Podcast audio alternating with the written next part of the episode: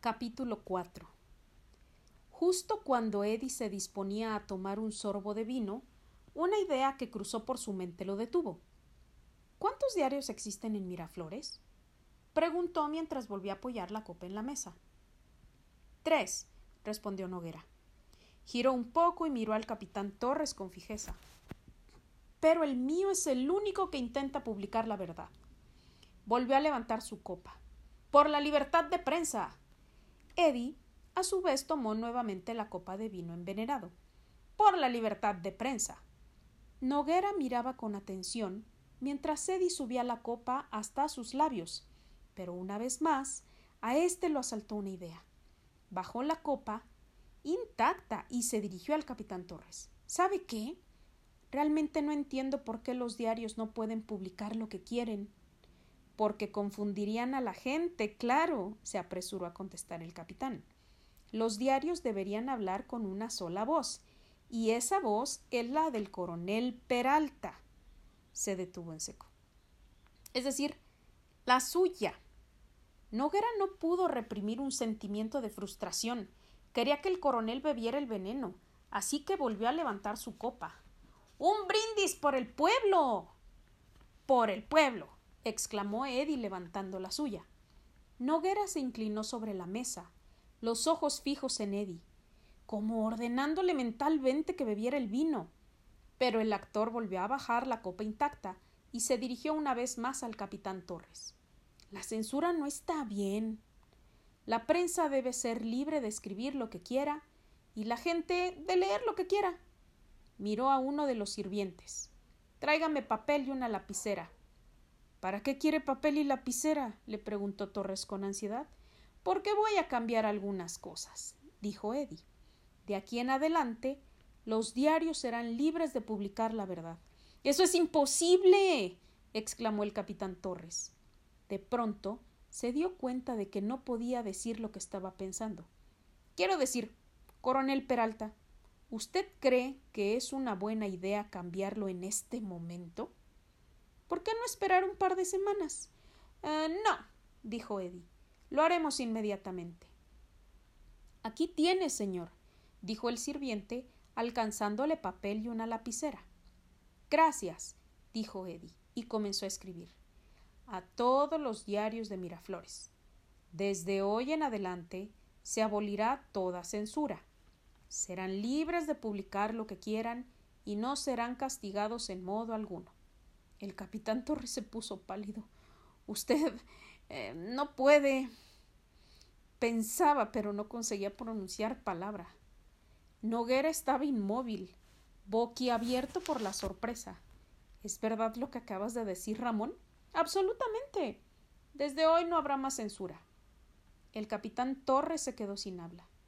Pensaba que el coronel Peralta lo mataría cuando saliera del hospital, y sin embargo no había nada que pudiera hacer sin revelar la verdadera identidad de Eddie. Estaba preso en su propia trampa. Desde ahora, decía Eddie, el pueblo podrá leer la verdad. Levantó su copa. Por la verdad. Noguera miró horrorizado cómo Eddie se disponía a beber el vino. Se inclinó hacia él y con un movimiento brusco hizo caer la copa de su mano. Perdóname. Fingió disculparse. Qué torpeza la mía. Trató de limpiar el vino del uniforme de Eddie con una servilleta. Está bien, está bien, le aseguró Eddie. No es nada. Noguera no podía dejar de pensar. Casi mato a este hombre que acaba de devolvernos la libertad. ¿Cómo ha cambiado mi cuñado? Mil perdones, dijo. Por favor, lo detuvo Eddie. No hay ningún problema. Fue un accidente.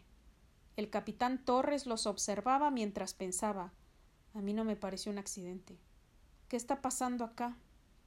Claro que no tenía manera de saber que el vino estaba envenenado y que Noguera acababa de salvar la vida de Eddie. Cuando el hombre concluyó, Noguera le dijo al hombre que creía que era el coronel Peralta. No puedo agradecerte lo suficiente, Ramón. Has hecho algo muy bueno en este día, una decisión fundamental para el país. No es nada, lo atajó Eddie con modestia. Noguera tomó el papel que Eddie había firmado, coronel Ramón Peralta, y dijo Me encargaré de que mañana mismo todos los diarios de Miraflores publiquen este escrito en sus primeras planas. El capitán Torres permanecía sentado, atragantado de furia e impotencia. El almuerzo había terminado, y Eddie y el capitán Torres estaban nuevamente a solas. El capitán sentía enormes deseos de matar a Eddie, pero sabía que aún no podía hacerlo. Cuando el coronel Peralta salga del hospital y vuelva al palacio, voy a asesinar a este hombre, y lo haré lenta y cruelmente para que sufra. Estoy convencido de que el coronel se alegrará mucho cuando salga del hospital y se entere de lo que hice, dijo Ivy. Realmente no creo que sepa todas las cosas que suceden a sus espaldas. El coronel Peralta es un hombre tan agradable. Jamás permitiría que se trate a la prensa de esa forma. El capitán Torres apenas si podía contener su furia. Sí, seguro que estará muy contento, consiguió decir y pensó bueno, en realidad no hay nada irreversible en todo esto. Apenas el coronel salga del hospital, escribirá una nueva orden que vuelvan las cosas a su estado anterior. En una dictadura se le dice al pueblo lo que debe pensar. ¿Cuál es mi próxima actividad? Ninguna. le espetó el capitán Torres con brusquedad. Es decir, no queremos que se agote. Creo que debería tratar de descansar un poco. Mm, no es mala idea, se entusiasmó Eddie. Tengo que salir por un par de horas, le dijo el capitán. ¿Podría hacerme el favor de permanecer en su dormitorio? No hable con nadie, y eso quiere decir nadie en absoluto. Ese actor estúpido podía meterse en cualquier tipo de líos si se lo dejaba solo. Está bien, aceptó Eddie. Rápido como un rayo, el capitán Torres salió con rumbo al hospital. Apenas se encontró solo, Eddie levantó el tubo del teléfono y llamó a Mary. Lamentaba mucho haber tenido que abandonarla justo cuando estaba por dar a luz. Se sentía como un desertor. Mary contestó el teléfono apenas sonó. Hola, mi amor. Eddie, estoy tan contenta de oír tu voz. ¿Cómo sigue la obra? Mary ni se imagina lo bien que sigue todo, pensó Eddie. Solo que era una obra diferente de la que ella creía. En vez de mi bella dama era mi bello coronel, y él era el protagonista. Todo va estupendamente, respondió Eddie. Les encanta mi trabajo. Estoy tan orgullosa de ti, querido. Y lo estarás aún más, pensó Eddie, cuando le diga lo que en verdad he estado haciendo. ¿Te sientes bien, mi amor? preguntó Eddie. La puerta se abrió y entró una mucama con muy poca ropa. Era bonita, y tenía una espléndida figura. Se acercó hasta donde estaba Eddie y le habló al oído. Hola, Dulce. Me siento bien, decía Mary en el teléfono. Pero te extraño. Quiero que vuelvas pronto a casa. La mucama comenzó a acariciar despacio uno de los muslos de Eddie. No haga eso, susurró Eddie. ¿Que no haga qué? preguntó Mary. No te lo dije a ti. ¿A quién se lo dijiste? Ahora la muchacha deslizaba sus dedos entre los cabellos de Eddie. Hablaba con uno de los sirvientes. ¿Uno de los sirvientes? ¿Dónde estás, Eddie? Quise decir, con uno de los actores que hacen de sirvientes en la obra. Estamos en pleno ensayo. La mucama rozaba con sus labios el rostro de Eddie. ¿Puede parar con eso? volvió a susurrar el actor. ¿Estás en medio de un ensayo? Sí, dijo Eddie. Ay, mi amor. ¿Y lo interrumpiste para llamarme? qué marido tan considerado tengo.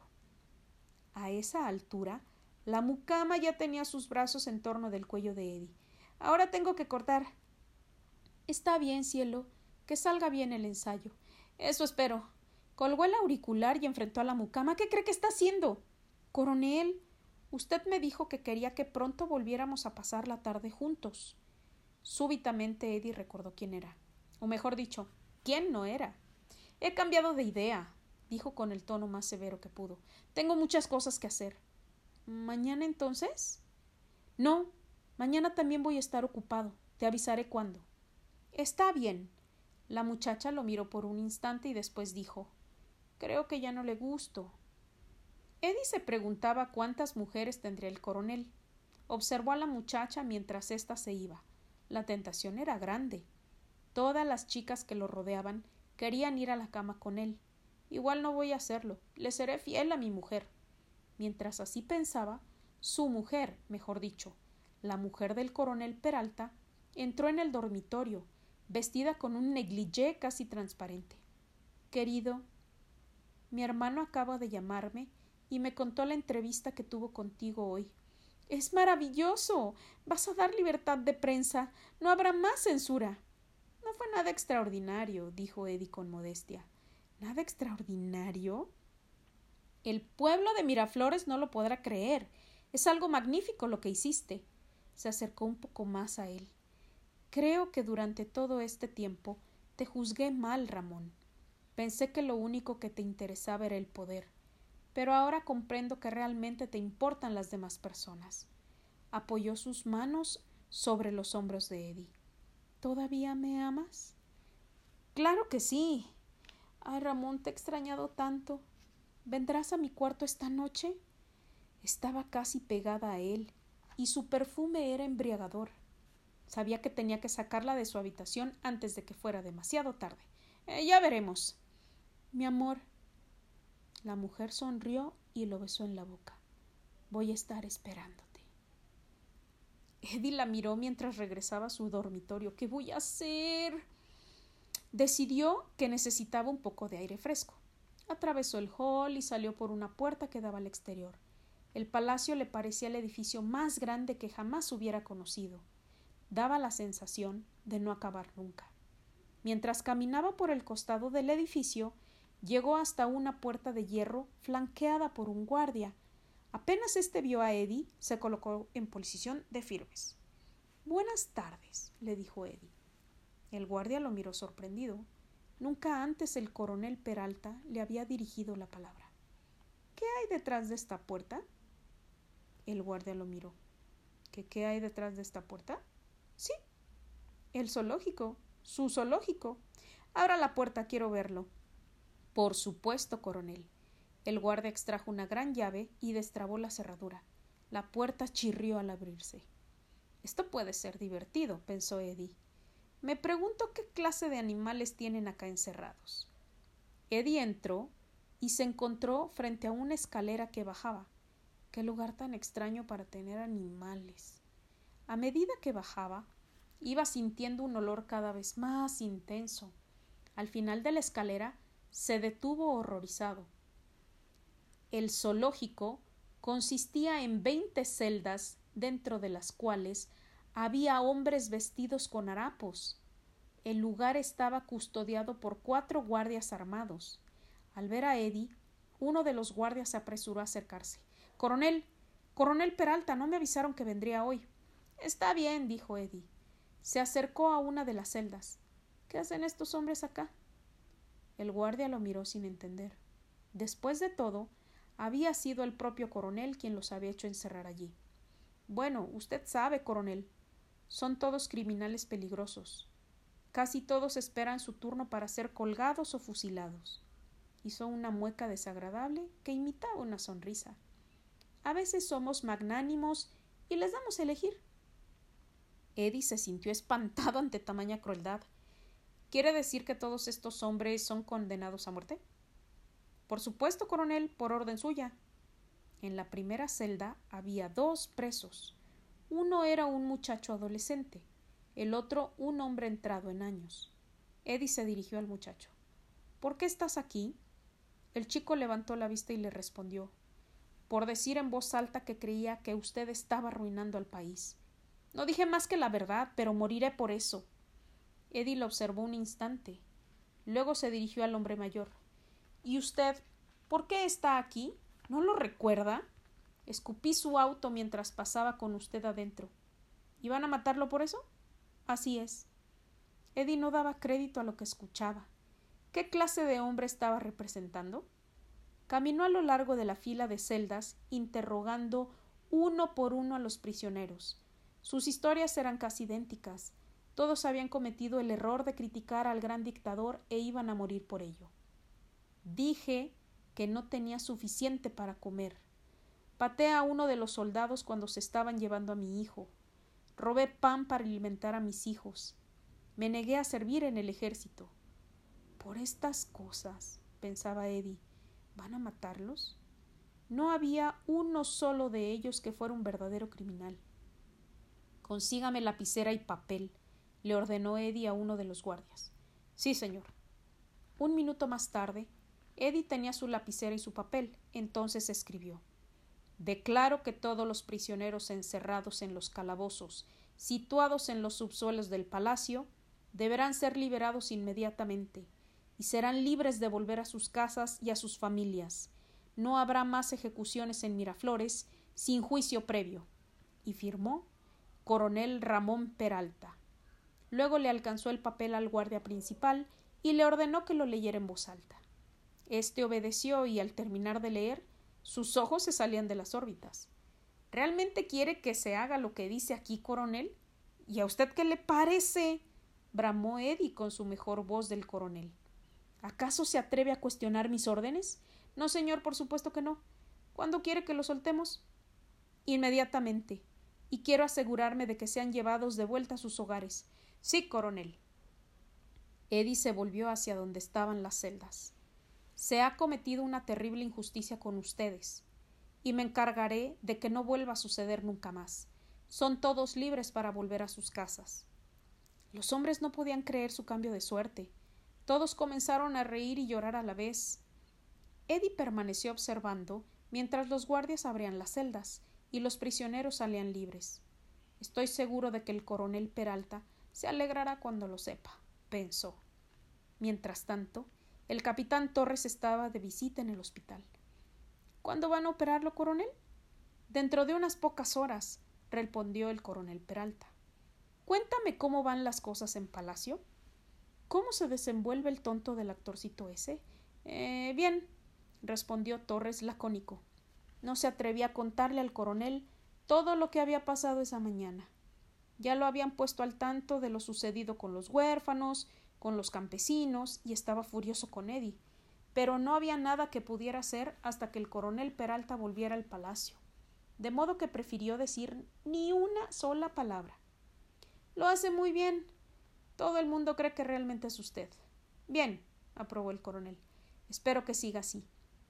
En ese momento, el médico entró en la habitación. Es hora de prepararlo para la operación, coronel. Estoy listo. Miró al capitán Torres.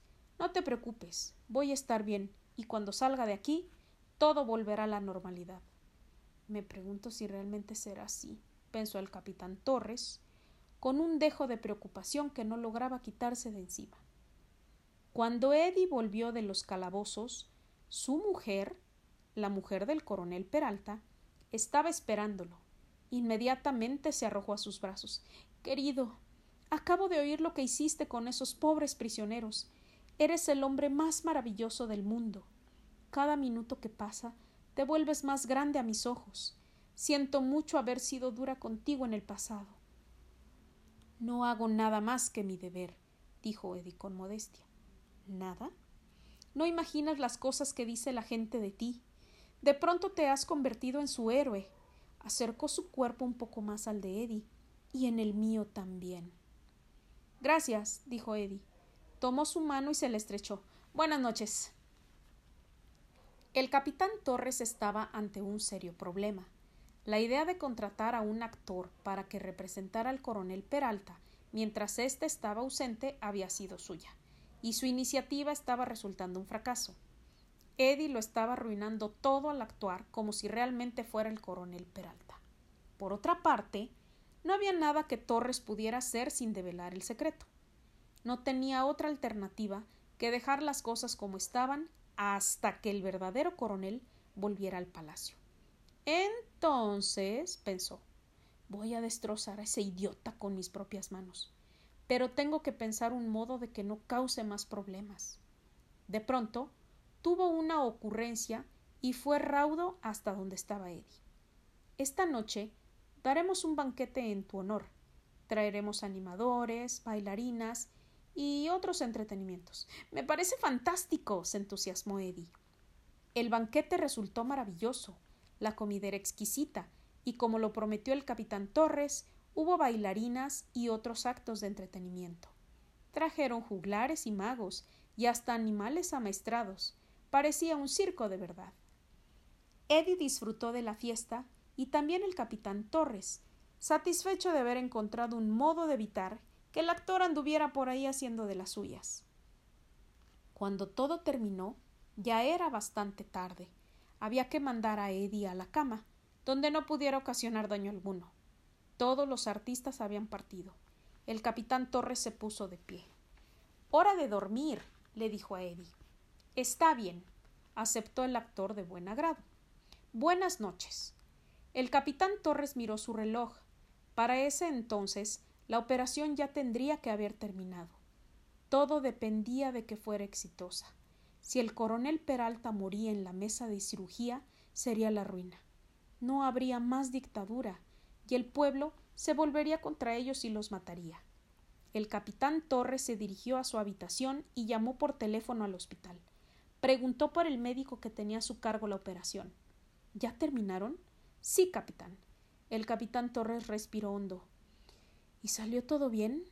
Aún no lo sabemos. ¿Cómo que no lo saben?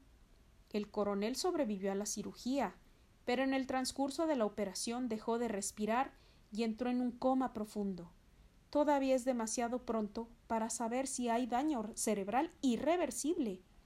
El capitán Torres se dio cuenta de que estaba bañado en transpiración. ¿Y cuándo lo sabrán? En este momento está en terapia intensiva.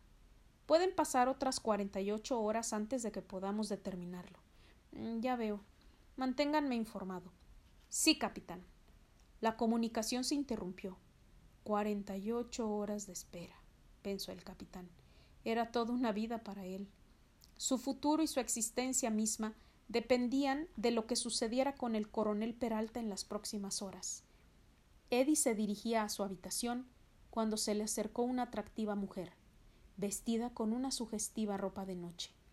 La mujer miró a su alrededor para asegurarse de que nadie estuviera escuchando y luego le dijo ¿Sabes qué día es hoy? Sí, dijo Eddie después de pensar un instante. Sábado. No hagas bromas, dijo ella cambiando de expresión. ¿Qué bromas? Vamos, Ramón. Hoy es el día en que vas a mandar matar a tu mujer para que podamos casarnos.